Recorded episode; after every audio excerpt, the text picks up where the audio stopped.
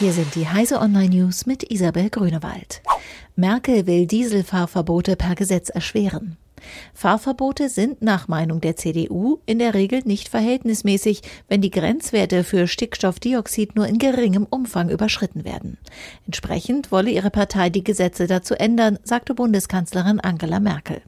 Mit Blick auf manipulierte Abgastests, den Umstieg auf sauberere Autos und den Einbau neuer Katalysatoren in älteren Diesel-Pkw betonte Merkel, sie stehe an der Seite der Autobesitzer.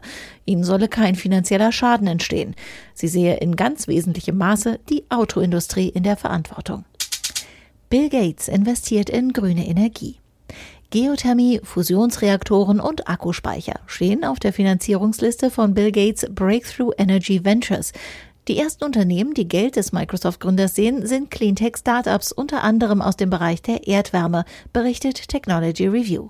Auf der Finanzierungsliste stehen auch Firmen, die Zwischenspeicher fürs Stromnetz bauen, Ersatzstoffe für Stickstoffdünger entwickeln oder versuchen, Wasser aus der Luft zu gewinnen. Apple-Chef Tim Cook ist großer Fan der DSGVO. Tim Cook hat viel Lob für die Datenschutzgrundverordnung der EU übrig. Sie sei eine gute Basis für einen weltumspannenden Datenschutz, sagte der Apple-CEO während eines Besuchs in Berlin. Er würde es gerne sehen, wenn nicht nur die USA, sondern auch viele andere Länder der Führungsrolle Europas folgen und vielleicht sogar darüber hinausgehen würden, sagte Cook der DPA. Mehrheit der Deutschen will Zeitumstellung abschaffen.